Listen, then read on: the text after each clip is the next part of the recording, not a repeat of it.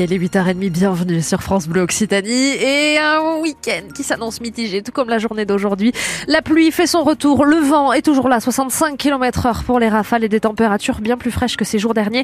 On ne dépassera pas les 10 degrés cet après-midi sur l'agglomération toulousaine. On fait un point complet à la fin de ce journal. On vous accompagne aussi euh, également euh, sur la route et il y a toujours ces ralentissements au sud de Toulouse, entre la Sépierre et en Palo sur le périphérique extérieur. Quand vous venez de Purpan et que vous allez à destination du Palaïs, soyez vigilants, soyez prudents et conséquence, quand vous venez de la 64 de porter sur garonne vous arrivez sur ces ralentissements. Donc vous êtes aussi ralenti sur cette, euh, sur cette portion. On vous tient informé bien évidemment de l'évolution de la situation.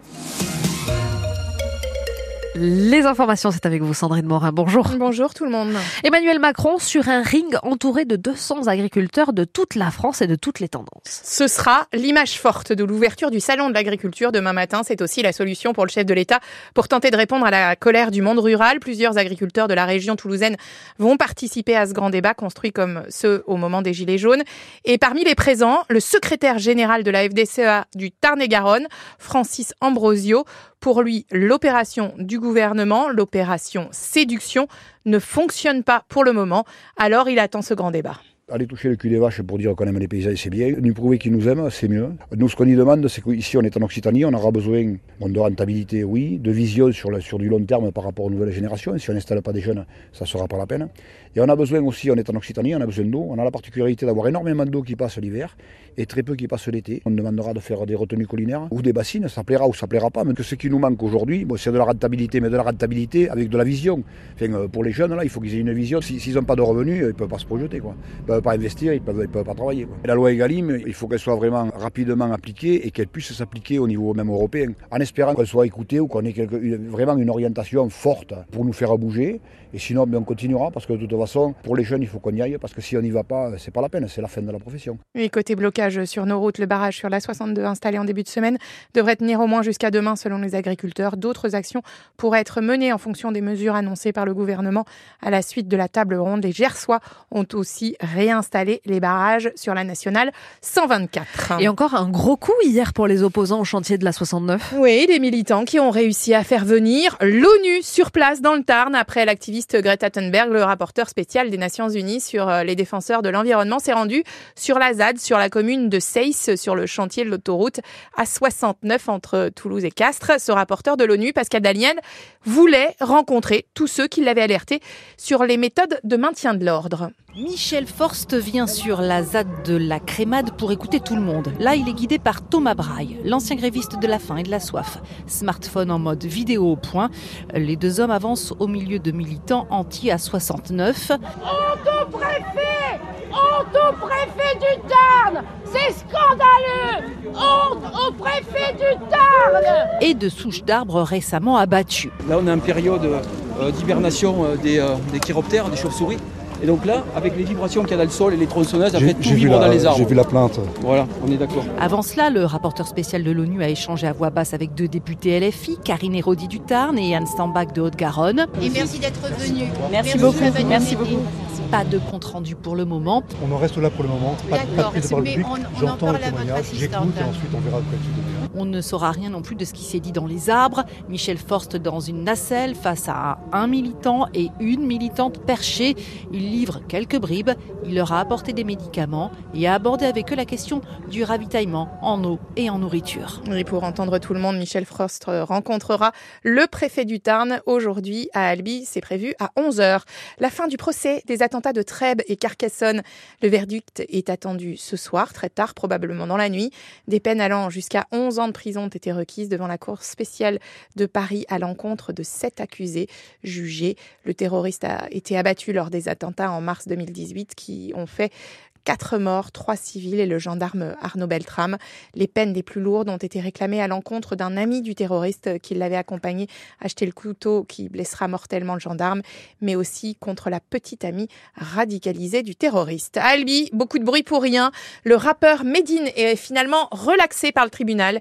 Il était poursuivi par deux élus, le maire de Lavore, mais aussi le député RN d'Albi pour avoir envoyé des fléchettes sur leurs photos dans une vidéo. Les deux élus avaient demandé l'annulation du concert du rappeur. Une femme de 20 ans arrêtée mardi pour escroquerie à Toulouse pendant des mois l'an dernier. Elle a loué deux appartements avec des faux documents. Elle a utilisé l'identité de trois hommes qu'elle déclarait comme garants. Elle fournissait aussi aux propriétaires de fausses fiches de paix et ne versait que les deux premiers mois de loyer. Le préjudice s'élève tout de même à 7200 euros. Elle a reconnu partiellement les faits en garde à vue et sera jugée l'année prochaine. Bon, en foot, on y a cru hier soir, mais quand ça veut pas, ça veut pas. Ouais, le TFC n'est plus européen. C'est fini, éliminé par le Benfica Lisbonne en barrage de la Ligue Europa après son match nul 0 à 0 au stadium hier. Les Violets se sont pourtant créés énormément d'occasions. Vous l'avez peut-être euh, vécu en direct sur France Bleu Occitanie. Mais Rémi, Doutre, rien n'est rentré. 16 tirs, dont 6 cadrés et au final 0 partout. Alors c'est vrai que le TFC a joué de malchance. C'est vrai aussi qu'à la 67e, l'arrêt réflexe du gardien du Benfica, alors que tout le stade était déjà debout, prêt à célébrer, a de quoi écœurer les violets, tout comme deux minutes avant, le poteau sortant après une tête de Dalindra. Mais le TEF peut aussi nourrir des regrets légitimes sur cette tête ratée par exemple par Steen Spierings à la 55e ou encore après les innombrables corners concédés par les Portugais. Les violets ont tout simplement manqué cruellement d'efficacité alors qu'ils ont globalement dominé pendant tout le match. Ils n'ont pas non plus été aidés par euh, les sorties sur blessure, quasiment coup sur coup de Moussa Diarra, puis de Mikel Dessler. Mais dans ce match à mort entre Toulouse et le Benfica, la différence, elle se fait sur des détails, des détails qui ont échappé aux Toulousains, qui sont donc éliminés de la Ligue Europa et à qui il ne reste désormais plus qu'à jouer la Ligue 1 et le maintien. Le TFC qui retrouve le championnat dès dimanche avec la réception de Lille à 15h au stadium. Et vous savez quoi? Ben, on vivra ça sur France Bleu Occitanie. Bah en direct, en intégralité. Euh, la météo en direct, en intégralité, du vent, du gris au programme aujourd'hui. Oui, c'est ça, avec euh, notamment les précipitations qui sont en train de se déporter sur l'est euh, de notre département, l'est de Toulouse. Ça va vers Castelnaudary à cette heure-ci, mais elles vont revenir aussi sur la Haute-Garonne. Ça passe et ça revient avec le, avec le vent, hein, des rafales jusqu'à 75 km heure, du temps gris qui va durer aussi ce week-end et des températures qui se sont rafraîchies. On n'aura pas plus de 10 degrés cet après-midi à Gragnag, à Quinte-Foncegrive, à la Beige ou encore du côté de Plaisance du Touche. Si du côté de vos trains ça se passe bien, il y a encore du monde sur le périphérique toulousain. Il y a eu un accident en fait juste avant la sortie d'Ampalo et conséquence entre la Sépierre et Ampalo, vous êtes au ralenti sur le périphérique extérieur lorsque vous roulez depuis Purpan et à destination du Palaïs et donc tous ceux qui viennent de la 64 qui veulent rejoindre le périphérique extérieur pour aller vers euh, vers Ampalo, vers Rangueil euh, et la suite euh, évidemment, vous avez aussi ces ralentissements. On vous accompagne, on vous tient informé de la situation. Puis si jamais vous observez bien d'autres d'autres accidents, d'autres perturbations, vous nous appelez et on se tient informé et on a une grosse pensée pour tous ceux qui ont dû adapter leur trajet ce matin encore une fois à cause des blocages de la 62 entre Montauban et Agen qui sont maintenus et puis la nationale 124 de nouveau bloquée entre Gimont et Hoche aussi ce matin. Donc là on est dans le dans l'ouest toulousain dans le Gers. Il est 8h38, bienvenue sur France Bleu Occitanie. Le 6-9 France Bleu Occitanie, Laure Basterex. Est-ce que vous connaissez le vitiligo? Non, ah, c'est une maladie qui avec des boutons, non C'est des dépigmentations de la peau. Ah, oui, voilà, exactement. Ah, mais on va en parler avec le docteur Kirzek, qui apparemment il y aurait un nouveau médicament pour pouvoir traiter le vitiligo. Il va tout nous expliquer avant 9h, consultation chez le doc. Et puis notre invité qui fait du bien va nous parler de la maternité. Yael Bertoli a écrit un livre qui s'appelle Maternité et résilience, comment être mère m'a rendue plus forte. Elle a connu des obstacles durant ses grossesses, elle a quatre enfants et elle a voulu faire part de ces obstacles dans un livre très positif justement pour accompagner les femmes qui sont dans cette démarche de maternité. elle va venir euh, nous parler de tout cela à 8h45. C'est notre invité qui fait du bien. Mais à cette heure-ci, on va plutôt parler d'alimentation à votre service de 9h mmh. à 10h avec vous, Pascal Westbrook. Bonjour. bonjour, comment allez-vous? Bah Écoutez, ça va bien. Après avoir mangé des croissants et une chocolatine, je ne sais pas si c'est très diététique, on en parlera avec Je ne vois pas ce que vous voulez dire. Là, franchement, euh, là, puis en plus dénouer ses camarades, je trouve que c'est pas sympa. C'est vrai, on ne dira pas que c'est, que c'est vous qui les avez amenés ce matin ou encore Adrien. Voilà, moi. On, dit, voilà, c'est ça, c'est ça, vous êtes nombreux. Et, et Amaury aussi. Et Amaury, ah très bien. c'est, festival de, de viennoiserie les troubles alimentaires, c'est un sujet. Et c'est notre sujet entre 9h et 10h. Absolument. Vous avez un petit stop abrupt là, je ne sais plus quoi faire. Oui, alors face à la nourriture et à l'alimentation, on est tous différents. Hein. Il y a ceux qui résistent. On les déteste tous. Et, et puis il y a nous. Euh, et puis alors avec la- non c'est vrai, franchement, il y a les autres et puis il y a nous quoi.